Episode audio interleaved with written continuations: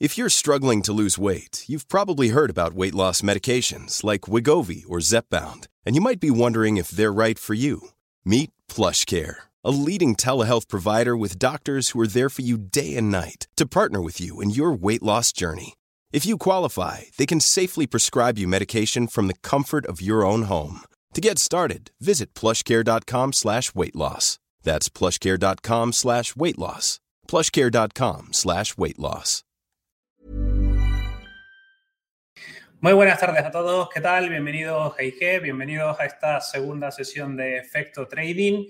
Eh, hoy vamos a tener por aquí a bueno, eh, grandes eh, expertos sobre todo. Vamos a comenzar ya, que no quiero perder el tiempo para, para, escuchar a Juan Ramón Rayo. Ya lo tenemos por aquí. Juan Ramón, ¿qué tal? Muy buenas tardes. ¿Qué tal? Muy buenas tardes a, a todo el equipo de IG España. Muchas gracias por la invitación y por colaborar una vez más. Bueno, para nosotros es un placer tenerte por aquí.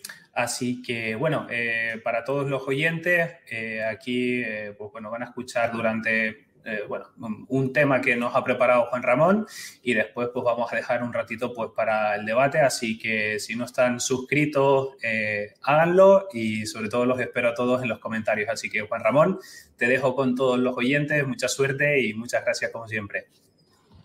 Pues nada, muchas gracias, como ya he dicho, a IG, muchas gracias también, Diego, por la presentación y muchas gracias a todos los que eh, nos estáis acompañando en estos minutos. Espero que, lo que os voy a contar eh, os interese y os sirva para, guiaros u orientaros un poco en el mercado.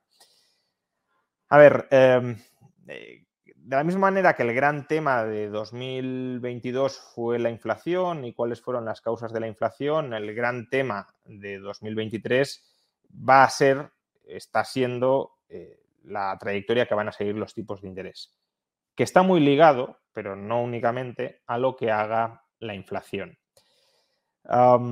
¿Por qué es tan importante lo que suceda con los tipos de interés? Pues porque lo que hagan los tipos de interés va a influir de manera muy decisiva en el mercado bursátil. El mercado bursátil, la, las valoraciones que pueda componer dependerán, por un lado, de los beneficios que cosechen las empresas y, por otro lado, del múltiplo sobre esos beneficios. Y el múltiplo sobre beneficios es, guarda una relación inversa eh, con los tipos de interés. Si suben los tipos de interés, los múltiplos tenderán a caer eh, porque saldrá capital de la bolsa a, a la renta fija. Entonces, ¿qué es previsible que pase con los tipos de interés? Pues como vamos a ver, las previsiones que podamos hacer son bastante inciertas porque el análisis de la situación en la que estamos ya es en sí mismo bastante incierto.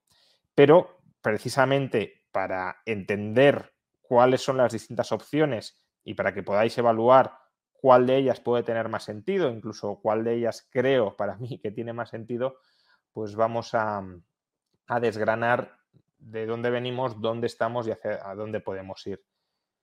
¿De dónde venimos? Venimos de una crisis inflacionista. Una crisis inflacionista que tiene factores o tiene explicaciones tanto desde el lado de la demanda, del exceso de gasto agregado, como desde el lado de la oferta. Contracción súbita de la oferta de ciertos inputs, tanto por la pandemia como sobre todo por la guerra en Ucrania. Pero el factor fundamental que se esconde detrás de la inflación no es no ha sido tanto de oferta cuanto de demanda.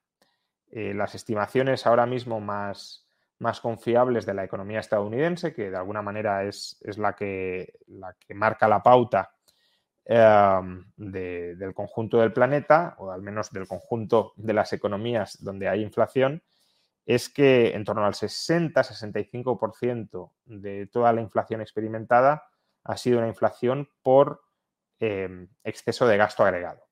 Una inflación derivada de la política monetaria expansiva de la Reserva Federal durante el año 2020 y 2021 y también, no lo perdamos de vista porque para mí es tan o más importante que esa política monetaria expansiva, la política fiscal muy expansiva que desarrolló Estados Unidos en 2020, 2021 e incluso parte de 2022.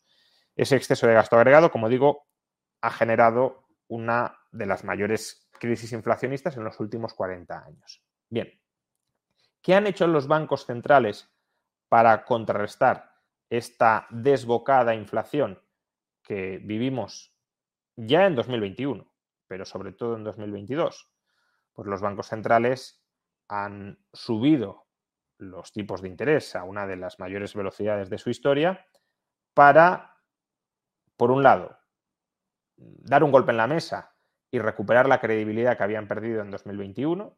Recordemos que en 2021, a finales de año, la inflación ya estaba disparada y los bancos centrales seguían diciendo que no iban a subir los tipos de interés, lo cual era un absoluto despropósito, porque si la única misión o la principal misión, depende del Banco Central, eh, pero en todo caso, única o principal misión que tiene un Banco Central es controlar la inflación, tienes la inflación disparada y no haces nada, pues tu credibilidad obviamente se resiente. Los operadores de mercado empiezan a pensar que quizá el Banco Central tenga una agenda distinta a la que dice tener. Es decir, que la preocupación ya no es controlar la inflación, sino estimular la economía, facilitar el endeudamiento de los gobiernos, pero no controlar la inflación. Los bancos centrales tenían que dar un golpe encima de la mesa, tenían que recuperar la credibilidad, tenían que lanzar el mensaje de eh, haremos bajar la inflación, caiga lo que caiga, porque nuestra prioridad es luchar contra la inflación y no todo lo demás. Bueno, es un mensaje que se ha pronunciado, lo habréis escuchado en ocasiones por boca de los principales banqueros centrales, pero habría que ver en momentos de verdadera tensión si esa es su auténtica prioridad o no. No ha llegado la sangre al río y por tanto lanzar ese mensaje hasta cierto punto sale gratis si tuviéramos una tasa de paro del 10% o la deuda eh, pública española e italiana estuviese al 6 o al 7%, veríamos si los bancos centrales, incluyendo el Banco Central Europeo, siguen subiendo tipos para frenar la inflación o no. En cualquier caso, una de las razones por las cuales los bancos centrales han subido tipos es para tratar de recuperar la credibilidad perdida. Y la otra, porque subir tipos de interés tiene una influencia, eh, al menos en el corto plazo, contractiva sobre la inflación básicamente subir tipos de interés por distintos canales, lo que tiende a hacer es contraer el gasto agregado. Si tenemos inflación en gran medida, en mayor medida, en torno a dos tercios, eh, por exceso de gasto agregado, subes tipos, contraes el gasto agregado y por esa vía moderas la inflación. Y desde luego la inflación se ha moderado durante los últimos meses, incluso hemos tenido un cierto periodo de estancamiento de precios. En España, en la segunda mitad de 2022, los precios no han subido. Obviamente en tasa interanual sí, pero porque durante la primera mitad de 2022 o finales de 2021 eh, subieron mucho. Pero esencialmente hemos tenido estabilidad de precios, por ejemplo, en España en, en, la segunda mitad de 2022, no así en Estados Unidos, pero la inflación tampoco ha sido ni mucho menos eh, desbocada. Lo que pasa que falla algo. En esta explicación falla algo. Y es que eh, si tú contraes el gasto agregado, que es supuestamente la forma en la que hemos conseguido controlar la inflación, lo que cabría esperar es que la actividad económica se resienta. y si eh, se resiente la actividad económica, pues deberíamos estar viendo una desaceleración intensa de los indicadores macroeconómicos o incluso que las economías occidentales entran en recesión. Pero a este respecto las señales son mixtas. No, y aquí es donde empieza la incertidumbre, ¿no? Aquí es donde empieza lo que eh, a todos nos está costando diagnosticar cuál es la situación actual y por tanto hacia dónde podemos ir. Y cuando digo todos, digo tanto los economistas como los inversores como los mercados, que creo que estamos todos bastante desorientados por los datos contradictorios que nos están llegando.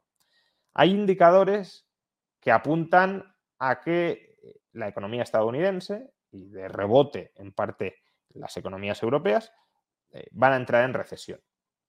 Hay dos indicadores adelantados que son eh, muy importantes. Uno son los leading indicators del Conference Board, que están indicando una recesión en Estados Unidos durante los próximos 12 meses o en algún momento a lo largo de los 12 próximos meses. Em, y el otro es la inversión de la curva de rendimientos. Prácticamente todos los tramos de la curva de rendimientos están a día de hoy invertidos. Y como bien sabréis, la curva de, rendimientos es uno de los indicadores que hasta el momento más sistemáticamente ha anticipado las recesiones en Estados Unidos. Siempre que la curva de rendimiento se ha invertido, ha habido posteriormente una recesión en Estados Unidos, al menos en los últimos 70 años. Y siempre que ha habido una recesión en Estados Unidos, previamente se ha invertido la curva de rendimientos. Por tanto, una implica la otra. Hasta ahora no ha sucedido una sin que sucediera la otra. Eh, por tanto, por aquí parecería que se nos está lanzando la señal roja de recesión, recesión, recesión. Y luego además hay otros indicadores, quizá no tan adelantados, pero que bueno, también correlacionan bastante, eh, que nos están también indicando debilidad económica. Eh, por ejemplo, actividad inmobiliaria. Hace unos minutos acaba de salir el dato de venta de viviendas de segunda mano en Estados Unidos. Eh, sigue cayendo, se sigue hundiendo. Bastante peor, 4 millones de unidades de lo esperado. Por tanto, debilidad en la compraventa de vivienda lo cual pues tiene sentido habida cuenta de eh, lo que han llegado a subir los tipos de interés hipotecarios en Estados Unidos después de que el Banco Central, la Reserva Federal, los fuera subiendo, justamente para enfriar un mercado inmobiliario que presentaba, y hasta cierto punto sigue presentando, síntomas ah, muy claros, muy intensos de burbuja, de sobrevalorización. Otro indicador es, que también acaba de salir hace un rato, eh, pero que además digamos, no, es solo el dato eh, reciente, sino que hay una, cierta, un cierto seguimiento, una cierta continuidad de los últimos datos al respecto, eh, es el dato de actividad manufacturera, el PMI manufacturero de Estados Unidos, no el de servicios, pero el manufacturero sigue en zona de contracción, sigue por debajo de 50. Y luego también tenemos un dato que he visto que algunos me lo estabais preguntando por Twitter, porque, eh, por Twitter, por el, chat, porque bueno, hoy he publicado un dato de, bancarrotas empresariales en España que se han prácticamente triplicado durante, eh, los, últimos, durante los últimos meses.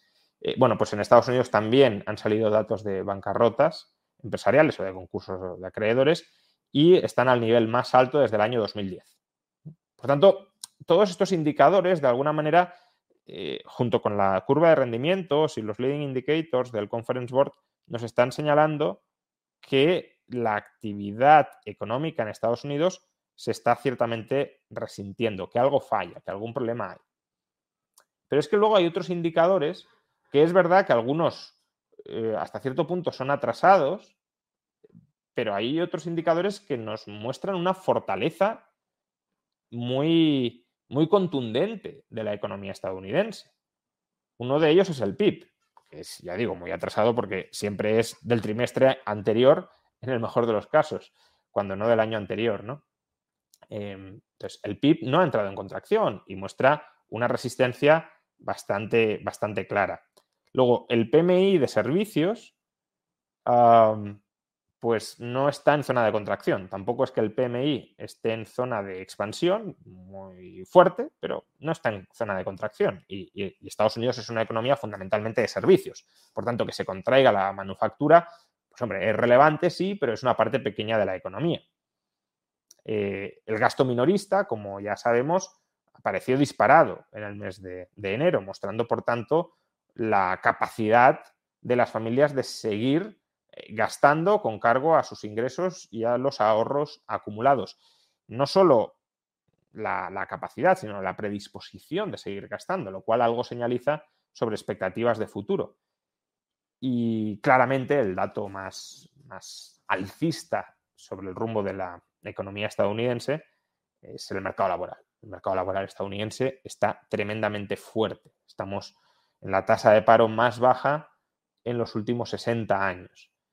60 em, años en los que, o sea, hace 60 años en los que había un, bueno, un decidido eh, estímulo, tanto monetario como fiscal, para, eh, en esos felices años 60, reducir al mínimo la, tasa de paro. Es decir, que estamos comparando con una época en la que eh, las cosas tampoco eran especialmente normales, sino que había un crecimiento global muy intenso y además estímulos que internamente ayudaban a esa reducción de la tasa de paro. De hecho, a finales de los 60, principios de los 70, ya sabemos qué sucedió. La bancarrota no oficial, pero la bancarrota de Estados Unidos, el abandono del patrón oro, que es básicamente Estados Unidos diciendo no puedo pagar a mis acreedores en oro porque he emitido demasiada deuda en oro y no tengo suficiente oro para pagar. Entonces, las señales, ya digo, son, son, son contradictorias. Y esto es importante porque dependiendo de lo que haga la economía y la inflación, los tipos de interés de la Reserva Federal y, bueno, de rebote, el Banco Central Europeo, porque irán muy de la mano, seguirán un curso u otro. Como sabéis, ahora mismo los mercados esperan que ya estamos más o menos cerca, aunque ha habido cierta revisión durante las últimas semanas, pero que ya estamos más o menos cerca del tipo de interés máximo que vayan a colocar los bancos centrales y que hacia finales de este año empezaremos a ver ya bajadas de tipos de interés. Em, pero esta narrativa no es del todo coherente con las señales que nos, está mandando, eh, nos están mandando los indicadores económicos. Digamos que, ¿cómo conciliamos el que la inflación tenga un origen mayoritariamente de exceso de gasto agregado y que por tanto eh, sea necesario enfriar el gasto agregado y enfriar la economía para controlar la inflación, con que la inflación se haya moderado, pero la economía no muestre, al menos inequívocamente, signos de enfriamiento. Pues bueno, se me ocurren tres, posibilidades. Eh, y según el escenario en el que estemos, pues el, rumbo de los tipos de interés será uno u otro, ya veremos que son muy distintos. La hipótesis más benigna, no sé si para los mercados, pero desde luego sí para la economía, es que las subidas de tipos de interés que han ejecutado hasta el momento los bancos centrales han logrado doblegarle el pulso a la inflación sin hacerle mucho daño a la actividad económica. Que la economía estadounidense y también en parte la europea, hoy han salido datos de PMI europeos relativamente buenos. Em, abro también un paréntesis, eh, la economía española lo hizo muy mal, o bueno, tampoco muy mal, pero bastante mal en la segunda mitad de 2022, pero parece que por lo que estamos viendo se está produciendo también una cierta reaceleración en la economía española a principios de, este año 2023. Entonces, bueno, es una tendencia, una trayectoria bastante similar a la que podría estar siguiendo hasta cierto punto Estados Unidos. Y entonces, bajado, ha bajado la inflación, se ha ralentizado la inflación, pero la economía no se ha desmoronado. Al contrario, la economía sigue más o menos fuerte. Este escenario encajaría con las esperanzas o con la narrativa del soft landing, del aterrizaje suave, incluso del no aterrizaje. Es decir, de que hemos derrotado a la inflación y la economía sigue funcionando más o menos bien. Como digo, este sería el escenario más favorable para, la economía en general, porque significaría que nos hemos quitado de encima el, el gran problema de la inflación pero que la economía pues sigue creciendo sin ese problema. No hace falta seguir subiendo los tipos de interés, no hace falta seguir estrangulando la economía. El, el gran miedo, el gran obstáculo que teníamos para seguir creciendo, que era la inflación, ha desaparecido. Ese es el primer escenario. El segundo escenario es que la recesión va a llegar, pero que va a llegar con retraso. Que las subidas de tipos de interés sí están contrayendo el gasto agregado, al menos en ciertas partes de la economía, como el mercado inmobiliario, y como es, digamos, estas contracciones iniciales del gasto tienen efectos multiplicadores que se manifiestan con el tiempo, no es algo inmediato, es decir, si se hunde la inversión inmobiliaria, porque no se venden viviendas, pues aumentará el paro eh, en, los alrededores del sector inmobiliario. Y acto seguido, o como consecuencia de todo ello, el gasto de esos trabajadores que estaban empleados en el sector inmobiliario o en sus alrededores se contraerá y eso tendrá efectos expansivos negativos sobre el resto de la economía. Si nos fijamos, no es, no es un proceso que sea inmediato, no es subo tipos eh, se cae la demanda de vivienda, se hunde la inversión inmobiliaria e inmediatamente también se hunde el gasto en inversión o en consumo derivado de ese gasto en inversión inmobiliaria. No. Hay ciertos lags temporales, ciertos retrasos temporales y por tanto em, lo que algunos esperan, y no es tampoco inverosímil porque iría de la mano del mensaje que está mandando la inversión de la curva de rendimientos y los leading indicators del Conference Board, es que, vale, ahora la economía parece que está fuerte, parece que es sólida, pero eh, dentro de un par de trimestres lo que veremos es que eh, lo que no estamos viendo ahora, que la economía sí está sufriendo por debajo y se terminará de manifestar en este tiempo. Con lo cual, bueno, aquí tendríamos una, una eh, narrativa o un fenómeno bastante compatible con, con una explicación clásica de política monetaria contractiva para frenar la demanda agregada. Política monetaria contractiva, que es lo que se ha ejecutado, subidas de tipos de interés, aunque es verdad que, cuidado, y esto también es interesante considerarlo, em, la laxitud financiera efectiva en los mercados financieros, a pesar de las subidas de tipos, lleva meses relajándose. El Banco Central sube tipos, pero el crédito no llega a contraerse en exceso dentro de la economía. Pero bueno, esto simplemente como, como eh, aclaración adicional. entonces, si estuviéramos en este segundo escenario, ya digo, sería algo muy coherente, muy, muy en línea con lo que cabe esperar de una política monetaria eh, contractiva. Subo los tipos de interés, se hunde el gasto agregado, cae la inflación, pero también cae la actividad económica. Este es el escenario, podríamos decir incluso central. Es el escenario que, querrían ver los mercados. Uno puede decir, bueno, eh, ¿los mercados quieren ver una recesión? Bueno, si no es una recesión muy intensa, sí. O una desaceleración eh, clara. ¿Por qué? Pues porque, como luego comentaré, eh, si estamos en el segundo escenario, van a bajar los tipos de interés previsiblemente. Y eso es lo que quieren de nuevo los mercados. Pero es que hay una tercera posibilidad que a mí cada vez me está pareciendo más, más eh, verosímil y que también algunos economistas están ya empezando a considerar, pero que creo que no se, no se escucha suficientemente, y es la siguiente. Em, como sabéis, la inflación, ya lo he dicho, en gran medida tiene un origen de exceso de gasto no un origen en el lado de la oferta, en restricciones mm, reales de la actividad en determinados sectores. ¿Por qué esto es así? Pues porque en 2021 ya teníamos la inflación disparada y, y el gran shock de oferta, que fue la guerra en Ucrania, todavía no se había producido. Ahora, la guerra en Ucrania supone un shock de oferta negativo, claramente negativo. Hay una restricción de la oferta energética mundial, Incluso hay eh, un desajuste de las cadenas de valor globales en la medida en que pasarán por, por Rusia. Pero bueno, sobre todo un shock energético negativo global, un shock de oferta negativo. ¿Y qué efectos tienen los shocks de oferta negativos?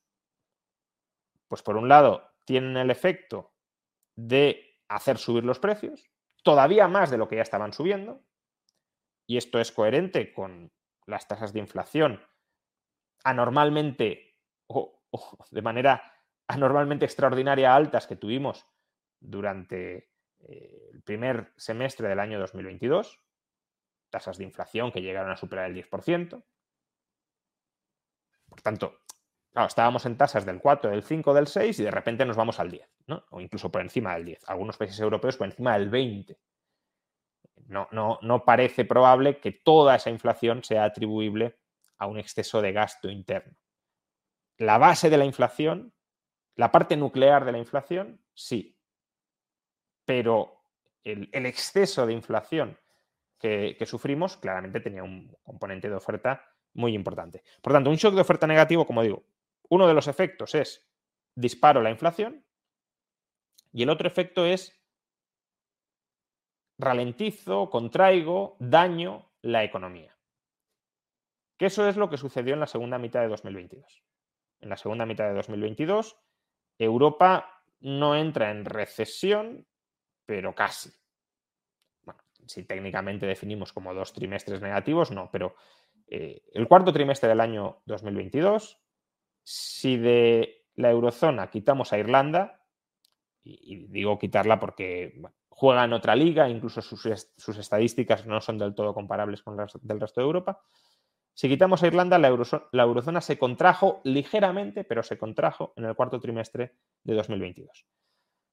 Es decir, en 2022 tenemos un shock energético negativo, sobre todo en la primera mitad de 2022. Y eso provoca subidas de precios y ralentización económica, que es lo que cabe esperar que genere un shock de oferta negativo.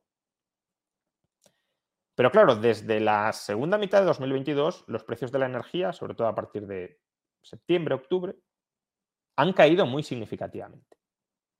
Desde luego ya no estamos en 140 dólares el barril y el gas natural no está disparado a los niveles de agosto. Entonces, hasta cierto punto lo que ha sucedido es que se ha revertido el shock de oferta negativo, o si lo queréis, ha habido un shock de oferta positivo a partir de la segunda mitad del año 2022. ¿Cuáles son los efectos previsibles de un shock de oferta positivo? Del abaratamiento de la energía, de, no, habernos expuesto a, a no haber padecido esa crisis energética, que era un escenario que podía ocurrir en Europa durante este invierno, pues los efectos son, por un lado, que caen los precios, o cae la inflación, mejor dicho, incluso los precios, los precios de la energía desde luego caen, y por otro, que la actividad económica reflota. Recuerdo, shock de oferta negativo, suben los precios, cae el PIB. Shock de oferta positivo, caen los precios, sube el PIB. Entonces, si ahora mismo estamos, podemos considerar que estamos ante un shock de oferta positivo, eso lo que significa es que em, parte de la inflación que estamos viendo bajar puede ser inflación que no esté bajando desde el lado de la demanda, del exceso de gasto agregado, sino desde el lado de la oferta. Como han bajado los precios energéticos, eso se traslada en menor inflación.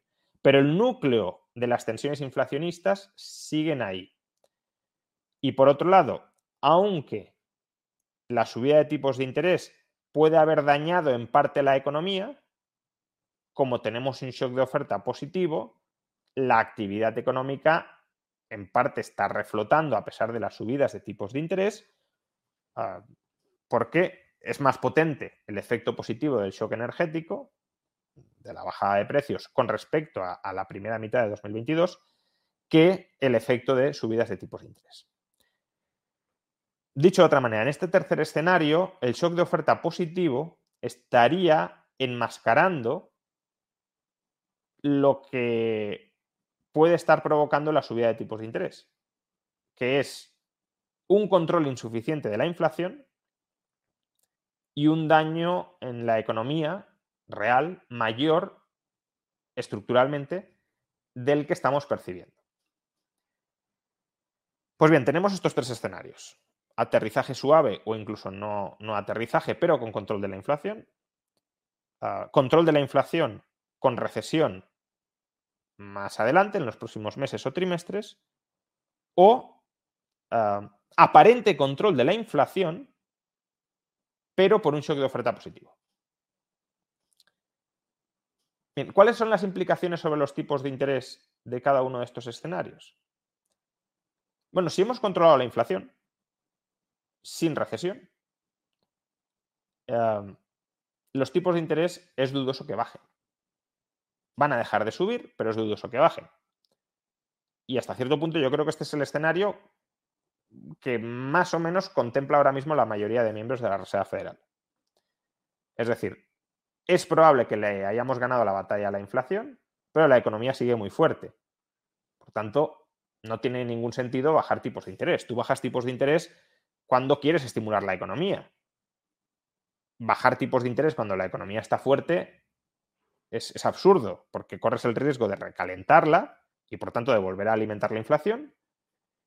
Y a su vez te estás quitando margen para estimular la economía cuando llegue, que llegará en algún momento futuro, no necesariamente en el corto plazo, pero en algún momento futuro, una recesión. Claro, si vuelves a colocar los tipos en el 1, si luego los quieres bajar cuando llegue una recesión, no tienes mucho margen. Si están en el 5, sí. Con lo cual, En el escenario de aterrizaje suave, las expectativas de los mercados de que van a empezar a bajar tipos de interés a finales de este año no se van a cumplir, o no es probable que se cumplan. De ahí que este escenario quizá no sea, aunque sea el, más positivo desde un punto de vista macroeconómico, no hay inflación y la economía sigue creciendo, probablemente no sea el escenario que prefieren los mercados, porque los mercados esperan, anticipan, están descontando una bajada de tipos de interés y en este primer escenario la bajada no llegaría al menos en el medio plazo.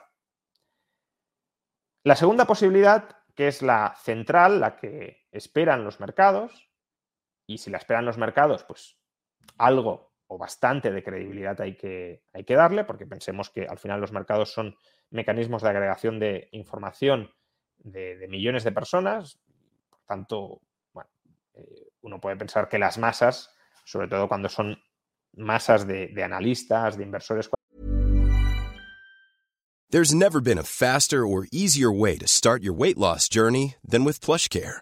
PlushCare accepts most insurance plans and gives you online access to board-certified physicians who can prescribe FDA-approved weight loss medications like Wigovi and Zepbound for those who qualify. Take charge of your health and speak with a board-certified physician about a weight loss plan that's right for you. Get started today at plushcare.com slash weight loss. That's plushcare.com slash weight loss plushcare.com slash weight loss. If you're struggling to lose weight, you've probably heard about weight loss medications like Wigovi or Zepbound, and you might be wondering if they're right for you. Meet PlushCare, a leading telehealth provider with doctors who are there for you day and night to partner with you in your weight loss journey. If you qualify, they can safely prescribe you medication from the comfort of your own home. To get started, visit plushcare.com slash weight loss. That's plushcare.com slash weight loss plushcare.com slash weight loss. Quality sleep is essential. That's why the Sleep Number smart bed is designed for your ever-evolving sleep needs. Need a bed that's firmer or softer on either side? Helps you sleep at a comfortable temperature? Sleep Number smart beds let you individualize your comfort so you sleep better together. JD Power ranks Sleep Number number 1 in customer satisfaction with mattresses purchased in-store. And now save 40% on the Sleep Number limited edition smart bed for a limited time. For JD Power 2023 award information, visit jdpower.com/awards. Only at Sleep Number stores or sleepnumber.com.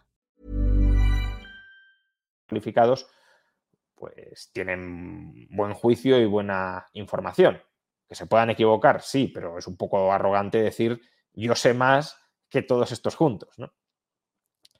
Em, entonces, el escenario central sigue siendo el que esperan los mercados, que es la recesión va a llegar en algún momento a lo largo de este año, la batalla a la inflación ya ha sido eh, ganada y la Reserva Federal, como llega a la recesión y no va a haber inflación, bajará tipos de interés.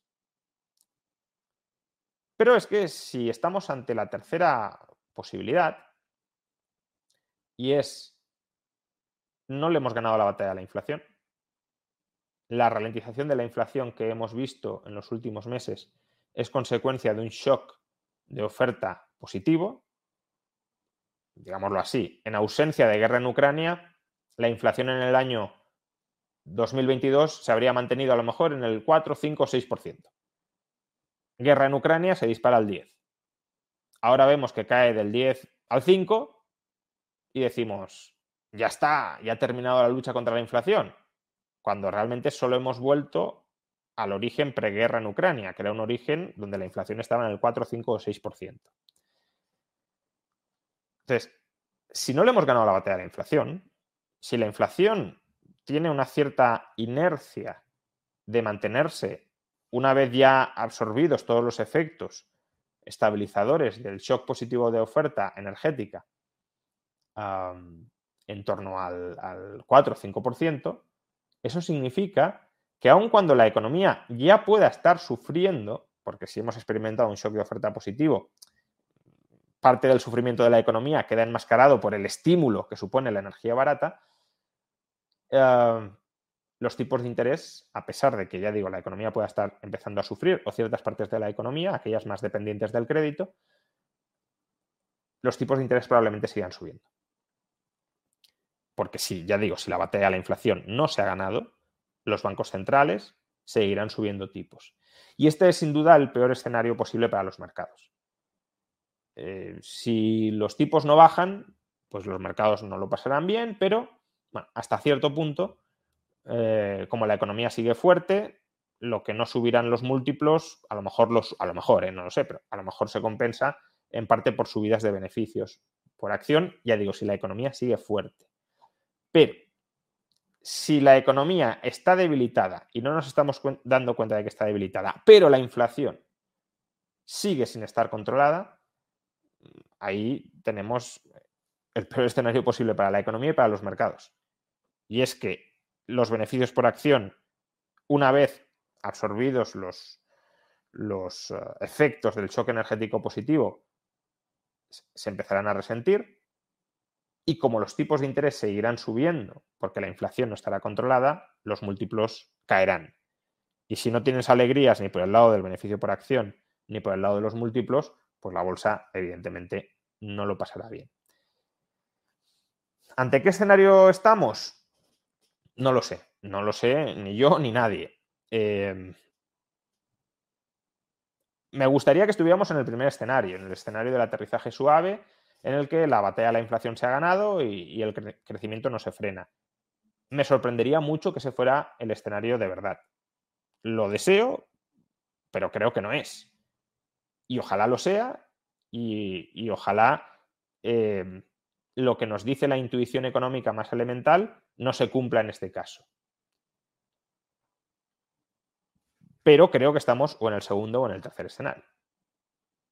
El segundo escenario probablemente sea menos malo que el tercero, porque aunque fuéramos a una recesión no tendría por qué ser muy, muy dura y se bajarían los tipos de interés y por tanto la cosa a corto plazo reflotaría, a medio y largo plazo ya es otra historia porque estamos siempre saliendo de las recesiones con estímulos monetarios, manipulando la oferta de crédito y eso genera distorsiones por toda la economía, pero a corto plazo, que es un poco la lectura que harían los mercados, es bueno, pues la inflación ya está controlada, bajamos tipos, eh, se reanima la economía y volvemos a una senda de crecimiento más o menos sana. Pero el tercer escenario no es en absoluto descartable. Estamos ahora mismo siendo engañados nuestras percepciones por un shock de oferta energético positivo Parece que la inflación se modera más de lo que en realidad se modera. Parece que la economía está sufriendo menos de lo que en realidad está sufriendo. De ahí las señales mixtas. Algunos mercados apuntan a una cosa, otros a otra. Y, de repente nos podemos encontrar, pues, a lo largo de 2023, si es el tercer escenario, que ya digo, no lo sé si, si lo es, con una economía que se está parando y con una inflación que no termina de bajar. Y por tanto, con una política monetaria que se va a tener que seguir restringiendo para contrarrestar la inflación. Y eso, insisto, no sería nada positivo para los inversores. Y bueno, pues esta es la reflexión que os quería hacer, dada la incertidumbre que hay ahora mismo y que nadie es capaz de, desvelar, eh, pero creo que trazar los posibles escenarios en los que estemos eh, os puede ser útil para que no os pille por sorpresa ninguno de estos escenarios y para que podáis de alguna manera, eh, dentro de vuestra actividad profesional, tratar de investigar sobre si nos estamos acercando más a uno de estos tres escenarios o al otro. Y ahora, pues si os parece, podemos pasar al turno de preguntas y perfilar cualquier duda, cualquier cuestión que no haya quedado clara o en la que queráis que profundicemos de, esta breve conferencia. Bueno, Juan Ramón, muchas gracias. Yo creo que, eh, bueno, nos lo, explica, lo has explicado perfecto, ¿no? Pero bueno, siempre, como bien dices, surgen dudas de, todos los, seguidores. Bueno, y si quieres comenzamos por, eh, por eh, Ana María, ¿no? Que nos comentaba un poco el resumen. Lo, lo has comentado, pero es verdad que hay bastante eh, titulares, ¿no? Como de una hecatombe. Y, bueno, eh, queríamos saber un poquito tu, opinión sobre si es realmente que nos vamos hacia ahí. Bueno, yo eh, la verdad es que la hecatombe no, la veo. No es que no haya ningún posible escenario muy extremo de, hecatombe, ¿no? Si queremos empezar a extremar las cosas, pero no diría ni que es el central ni, ni uno de los probables laterales. Em, Ciertamente hay más riesgo de catombe, diría yo, en, Europa que en Estados Unidos, porque la posición de países como Italia o España, el endeudamiento público es muy preocupante. De momento no, estamos eh, sufriendo las consecuencias de las subidas de tipos porque el Banco Central ya ha dicho que nos va a cuidar y que va a evitar que los tipos se disparen demasiado. Ah, pero claro, si los tipos siguen subiendo, eh, por mucho que nos cuide el Banco Central, eh, entraremos en una senda potencialmente insostenible de, endeudamiento a esos tipos de interés. Y ahí sí que puede haber problemas serios en la eurozona, mm, ya digo, por el sobreendeudamiento público de, países como Italia o España. En Estados Unidos, sinceramente, yo no veo un escenario de catástrofe, de catombe. Quizá el, punto más preocupante, como ha mencionado antes, sea las repercusiones que puede tener el pinchazo de la burbuja inmobiliaria que, creo que existe o ha existido en Estados Unidos de manera muy intensa porque todos los indicadores nos mostraban eso. Un alza rapidísima de precios y no solo de precios, sino de múltiplos del precio de la vivienda con respecto a los alquileres, incluso por encima de la anterior burbuja inmobiliaria. Entonces, las repercusiones financieras que pueda tener todo ello, eh, pues eh, son bueno, ahí sí que podríamos dejar la, puerta abierta a que pasen cosas peores. Y, si lo queremos, una tercera eh, posibilidad de, riesgos mayores que no somos capaces de anticipar es, eh, bueno, un poco hacia dónde están girando ahora los mercados.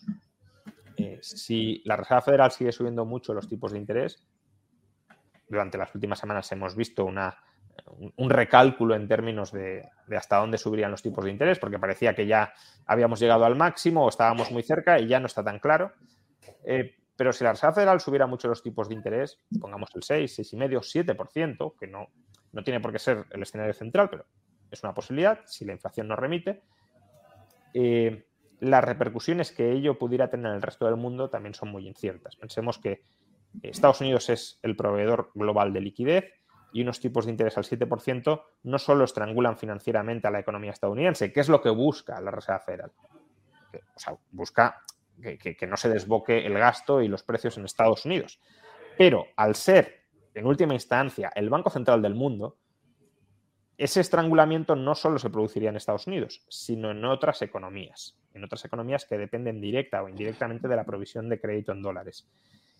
Y claro, cuál pueda ser el efecto de ese estrangulamiento financiero en otras economías, de nuevo tampoco lo sabemos. Son tantas las derivadas que, hombre, descartar radicalmente que pueda haber una hecatombe probablemente sería irresponsable, pero plantearlo como el escenario más probable o, el, o, el, o aquel al que seguro que nos dirigimos, tampoco, ni mucho menos.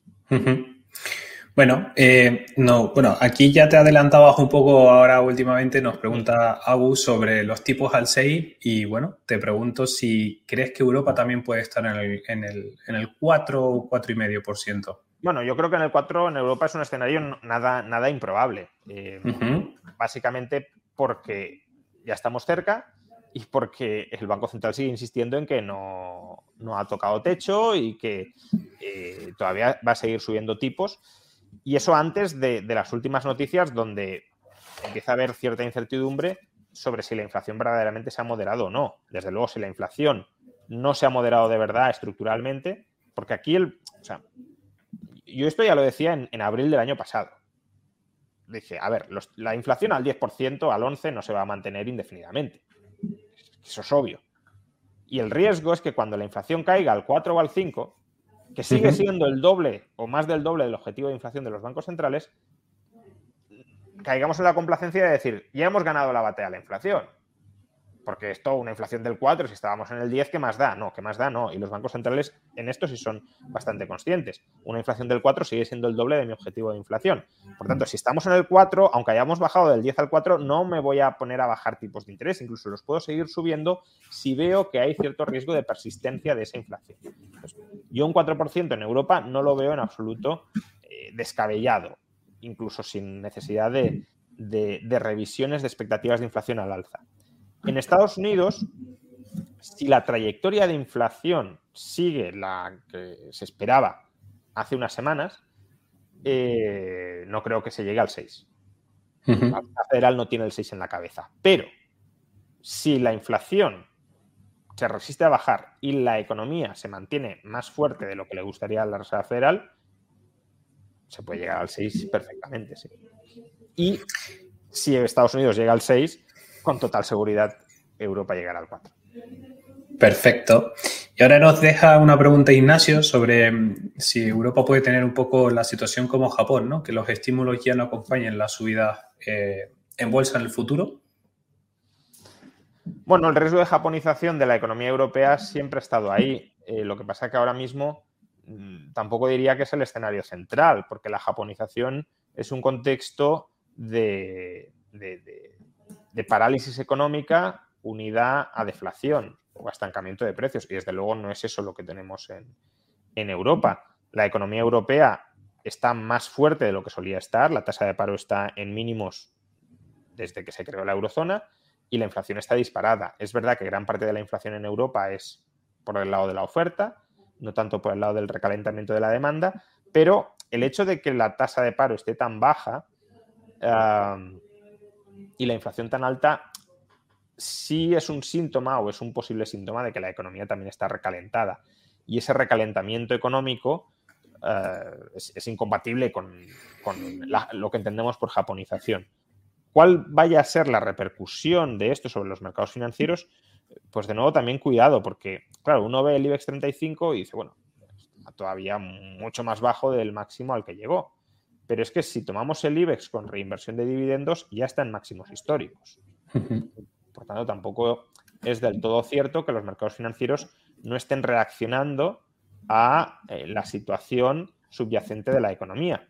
Y si la economía sigue sobrecalentada, pues los mercados financieros, hasta que se den cuenta de que eh, van a seguir subiendo tipos más allá de lo que ellos esperaban y de que los estímulos se van a acabar y por tanto el recalentamiento va a ceder, pues los mercados financieros pueden mantener una cierta alegría como la que vimos en, enero, ¿no? que es bastante poco habitual quizá en Europa, tanta alegría en tan poco tiempo, pero, pero es, era una reacción coherente con, el escenario que se planteaba en enero. ¿no? Ya hemos tocado techo en los tipos de interés y la economía no se ha despeñado, por tanto va a ser un muy buen año 2023.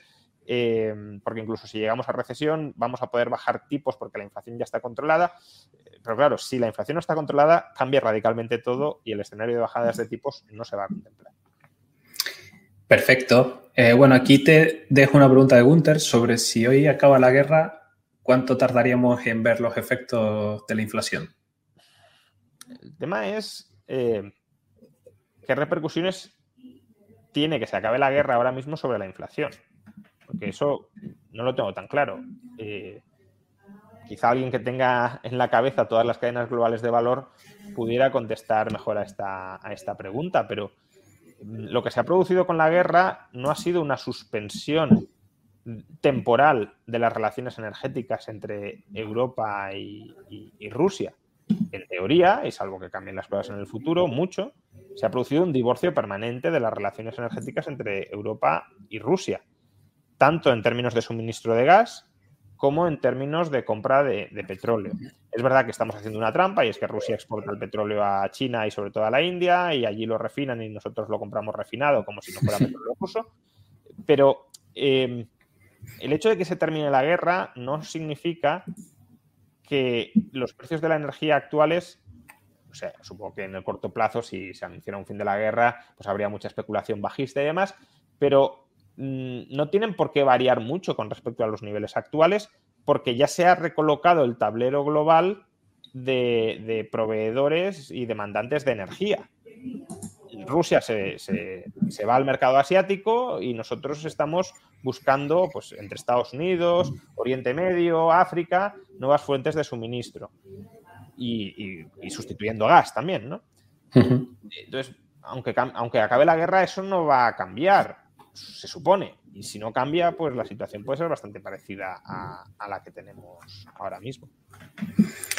Sí, perfecto. Eh, bueno, es una pregunta que yo también te quería hacer eh, sobre el mercado laboral, ¿no? Lo mencionabas esa tasa eh, de paro en Europa que estaba en mínimo. Hemos visto Estados Unidos, las grandes tecnológicas, ¿no? Despidiendo gente. Y aquí, pues bueno, nos pregunta Jorge si los despidos también llegarán a Europa. Sí, la, la cuestión con respecto a Estados Unidos, y ahora voy a Europa, es que es verdad que las tecnológicas están despidiendo a mucha gente, pero parece que esa gente encuentra muy rápido empleo en Estados Unidos. Y con esto no, no, me estoy refiriendo al típico cliché, que es cierto, de que en Estados Unidos pues, pierdes el empleo y normalmente encuentras trabajo muy rápido, no como en España que lo pierdes y, te puedes quedar desempleado permanentemente. Eh, no, no, voy por ahí, me refiero a que sí parece que el mercado laboral sigue muy recalentado, porque aunque algunas empresas estén haciendo ajustes de plantilla, eh, en parte por la subida de tipos de interés, es, importante que esto se entienda bien, eh, la subida de tipos de interés a las empresas que más machaca son a las empresas que invierten a más largo plazo, que concentran su creación de valor en, flujos de caja muy, muy futuros, eh, típicamente tecnológicas, ¿no? Acciones growth. Con lo cual, claro, la subida de tipos está impactando muy directamente en su modelo de negocio, que era un modelo de negocio de invirtamos y aunque no rentabilicemos hoy, en el futuro seremos enormes y obtendremos muchas ganancias. Ahora es más bien al revés, es lo que por lo que te estoy pagando, entre comillas, lo que te estoy exigiendo es que generes beneficios ya. No que los generes en 30 años, sino ya. Y claro, para generarlos ya, aunque sea a costa de no crecer tanto y de no generar tantos beneficios en el largo plazo, eh, para eso tienes que recortar plantilla. Tienes que bajar uno de los principales costes de, estas empresas. Despides a, ingenieros que están preparando el futuro, dice, bueno, pues no preparemos el futuro, eso da igual, y eh, vuestro sueldo que vaya a la cuenta corriente, digámoslo así, de los accionistas actuales. Entonces, el, despido en tecnológicas no es tanto una muestra de debilidad global de la economía estadounidense, porque si eso fuera así, esos despidos aumentarían la tasa de paro. Y es no, se despiden y los recolocamos en otro sitio rápido que previsiblemente, no, conozco el flujo laboral, pero previsiblemente serán sectores muy cercanos al consumo final, porque, insisto, lo que se paga ahora mismo con los tipos de interés es produce lo antes posible, no a largo plazo, sino a corto plazo. Entonces, en Europa, ¿llegarán? Pues llegarán dependiendo del escenario en el que estemos. Si estamos en el primer escenario, que era aterrizaje suave o no aterrizaje, no tienen por qué llegar. Claro. Se controlaría la inflación y la economía seguiría creciendo. Pero si estamos en el segundo o en el tercero, en el segundo iríamos a recesión o una desaceleración mucho más intensa de la que estamos viviendo y en ese caso, claro que llegarían los despidos. Y en el tercero, los despidos no estarían llegando de momento en términos netos porque el shock energético positivo estaría insuflando nueva vitalidad a la economía, pero conforme ese shock energético positivo se disipara y las subidas de tipos mordieran más, ahí sí llegarían, claro. Perfecto. Bueno, hemos visto un poco un año 2022 con una subida de tipos muy fuerte y aquí nos preguntan si la bajada va a ser igual de brusca, ¿no? En esos escenarios que nos mencionas de tipo. Mm. Eh, no creo. Eh, aunque, bueno, esto ya es casi hacerle caso a, lo que dicen los bancos centrales y, si les hacemos caso a los bancos centrales eh, o si les hubiéramos hecho caso en los últimos meses, pues nos habrían engañado todas, todas, ¿no? Porque decían que Recordad que Lagarde decía a principios de año o finales de 2021 que no iba a subir tipos en 2022. Bueno, em, entonces, bueno, aquí hay que, poner esto bastante en, cuarentena, pero el mensaje que mandan los bancos centrales es que no tienen ninguna intención de bajar tipos, salvo que la economía pinche de manera muy intensa y siempre que la inflación esté controlada. Entonces, aunque vayamos a un escenario de recesión suave, o desaceleración no recesiva, pero desaceleración, que ya digo, es el escenario central de los mercados ahora mismo, aunque cada vez menos central, eso también hay que decirlo. ¿eh? lo que creo que veremos es un cierto descenso, pero lento, de los tipos de interés. porque además una recesión suave tampoco justifica una bajada del 5 al 1. pues no, es ese el, caso. Eh, ahora, el tema es, si no hemos derrotado a la inflación y vamos a una recesión, ¿qué harán ahí los bancos centrales? Yo creo que o no bajarán tipos o lo seguirán subiendo. Y por tanto, mm, tampoco demos por tan segura la bajada de tipos y mucho menos una bajada acelerada de tipos. Perfecto. Bueno, eh, aquí te voy a mostrar dos preguntas de Agus que nos ya nos has comentado un poquito sobre el futuro de Europa y ahora también, eh, si lo puedes enlazar con eh, qué opinas ¿no? sobre las... Em, sí, las monedas digitales. eso es, las monedas digitales que están sacando los, bancos centrales. Hmm. A ver, sobre Europa, eh, bueno, ya he comentado alguna cosilla.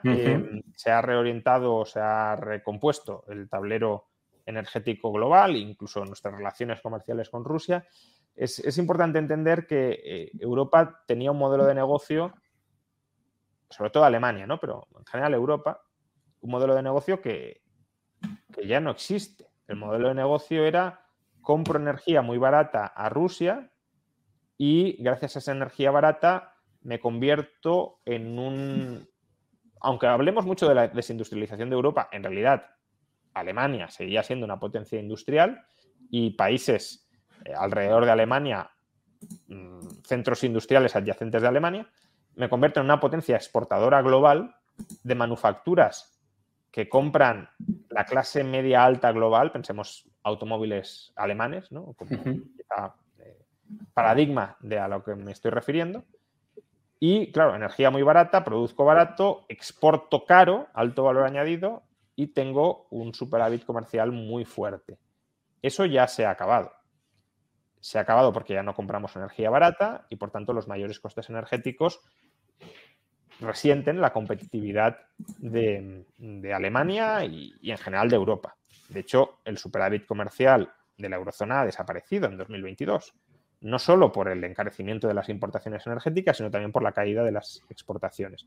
Con lo cual, Europa ha de repensar, va a tener que repensar, no es un desideratum, es una necesidad que le va a imponer el mercado, su modelo de negocio global, su rol dentro de la División Internacional del Trabajo porque ya no cuenta o no va a contar con esa fuente de energía barata que era, que era Rusia. Y no tengo muy claro qué va a hacer Europa, pero, pero bueno, cambios de modelo de negocio en empresas o en economías se han producido históricamente muchas y, probablemente no sean periodos muy, eh, los que vienen, muy satisfactorios o muy fáciles en los próximos años, pero no, no tiene por qué ser eh, una hecatombe eh, de la que no vayamos a salir, no tiene por qué ser así. Y en cuanto a las monedas digitales de los bancos centrales, pues bueno, veremos eh, en qué se traducen, ¿no? Porque al final el término es, muy amplio. Hay muchos modelos distintos de cómo se puede eh, montar una moneda digital de los bancos centrales. Las hay que son muy intrusivas para la privacidad y para el control financiero propio de los ciudadanos otras que están a medio camino y otras que si lo quisieran, que no creo que vayamos a esas opciones tan reforzadas, pero que si lo quisieran podrían ser incluso impenetrables por parte de los bancos centrales. Entonces, cuando conozcamos cuál es la propuesta que nos plantean en la eurozona o en Estados Unidos, pues podremos opinar con, con mayor criterio. Ahora, que hay que estar vigilantes, sin duda, porque cualquier nuevo mecanismo o cualquier nueva, cualquier innovación que introduzca el Estado la puede intentar aprovechar para aumentar su poder y restringir las libertades. Eh, creo que una bandera roja, eh, una señal roja de alarma importante sería que introduciendo estas monedas digitales quieran suprimir el efectivo. Si el Banco Central quiere dar la opción de la moneda digital de los bancos centrales, aun cuando sean opciones con poca privacidad, pues allá cada cual si las utiliza.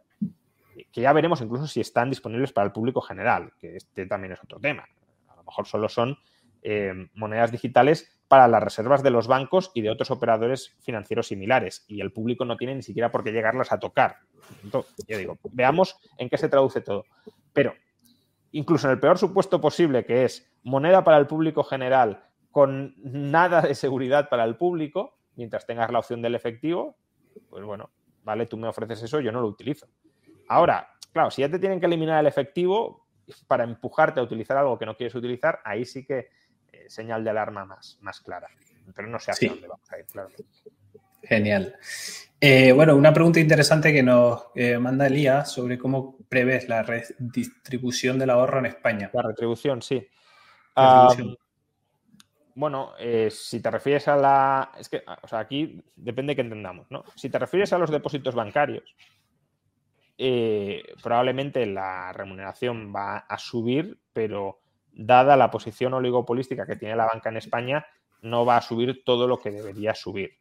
Pero mm, cada vez es, probable que lo tenga más complicado la banca para mantener tipos de interés tan bajos en los depósitos, porque muchos ciudadanos, lo hemos visto con las colas pintorescas delante del Banco de España, pues sí están viendo que, hay instrumentos alternativos a los que se les puede remunerar el ahorro, como es la deuda pública, sobre todo a corto plazo, que es la más sustituible con los depósitos, y que por tanto, si no me pagan nada por los depósitos, no tengo por qué mantenerme en ellos. Hay fuga hacia deuda pública y eso presiona eh, a los bancos a que abonen tipos de interés más altos, a pesar de que están eh, nadando en liquidez. Pero es una liquidez que por tenerla les es retribuida y por tanto si la pierden, pierden la retribución. No es que necesiten captar liquidez para sobrevivir, para refinanciarse y atender sus pagos, pero sí es una rentabilidad que pierden y por tanto tendrán que compartir parte de la rentabilidad que obtienen con los depositantes si no quieren que se les sigan yendo. Si la pregunta se refiere no a los depósitos bancarios, sino a las letras del Tesoro, eh, eso depende de lo que haga el Banco Central Europeo. Por lo que ya he explicado en la conferencia, al Banco Central Europeo aún le queda, lo sabemos seguro, algo de, de, mecha para incrementar los tipos de interés en marzo. Probablemente incluso más allá de marzo, si la inflación no muestra señales de reducción intensa y la economía de debilitamiento mayor. Em, y en todo caso, no creo que veamos una, bajada significativa de tipos de interés en Europa eh, a seis meses vista. Genial. Bueno, pues ya vamos acabando y te voy a lanzar una pregunta eh, que nos deja Antonio, un poco ya a nivel global, sobre cómo verías tú la, economía, ¿no? ya sea un partido u otro, eh, realmente cómo, un poco cómo lo has planteado con estos escenarios ¿Cómo lo plantearías tú, eh, dada tu, trayectoria y experiencia? Yo no creo que vayamos a ver grandes cambios si la economía la gestionan unos u otros, esa es la verdad. Sí que me preocupa, es verdad, más que en el gobierno con el PSOE esté Podemos, porque eso puede llevar a que se tomen medidas disparatadas y especialmente si viniera una crisis, eh, algunas medidas disparatadas pueden hacer mucho daño. Ah, pero en lo esencial, no, no creo que haya tantos cambios porque la política económica en gran medida está tutelada por Bruselas. Bruselas marcará la dirección grosso modo. Luego puede haber cierto margen de maniobra. Eh, quizá algunas de las medidas que tome el PSOE puedan dañar algo más la economía, pero no va a ser eh, el día y la noche. No esperemos eso. No, creamos que si, si, gobierna el PSOE, España quebrará y si gobierna el PP, España no quebrará. Si España tiene que quebrar, quebrará gobierna el PSOE o el PP. Y si España no tiene que quebrar, no quebrará, gobierna el PSOE o PP. Más allá, como digo, de que tener dentro a Podemos eh, del gobierno impulse medidas que en algunos casos y en algunos sectores eh, sí, generen problemas, pero no le van a dejar hacer a Podemos nada que hunda la economía porque eso lo tutela, como digo, Bruselas. Perfecto, pues Juan Ramón, muchas gracias por asistir. Eh, ha sido un enorme placer por darnos toda esta pues, charla y nada, te esperamos para próximas sesiones. Claro que sí, muchísimas gracias a todos vosotros y, felicidades por el trabajo que, que hacéis. Muchas gracias. A lot can happen in the next three years. Like a chatbot may be your new best friend. But what won't change? Needing health insurance. United Healthcare Tri Term Medical Plans are available for these changing times Underwritten by Golden Rule Insurance Company, they offer budget-friendly, flexible coverage for people who are in between jobs or missed open enrollment. The plans last nearly three years in some states, with access to a nationwide network of doctors and hospitals. So for whatever tomorrow brings, United Healthcare Tri-Term Medical Plans may be for you. Learn more at uh1.com.